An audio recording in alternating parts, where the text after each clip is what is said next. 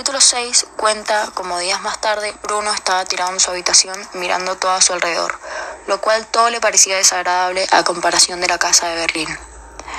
Justo entró la criada y se saludaron. Bruno le preguntó si ella también odiaba este nuevo lugar. María fue a responder pero se contuvo. María nunca daba señales de tener vida propia. María le dijo a Bruno que no tenía importancia lo que ella pensara. Lo que quería Bruno era convencer a su padre de que volvieran a la casa de Berlín. María le dijo que debería confiar en su padre, a lo cual Bruno le dijo que no sabía si confiaba en él. María le advirtió que nunca dijera eso, que estaba prohibido hablar así de su padre. Bruno se dio cuenta que María tenía sentimientos y una vida propia. Para Bruno, la idea de volver a Berlín, la idea de escaparse y quedarse solo, era aún más desagradable que la idea de quedarse en ese lugar.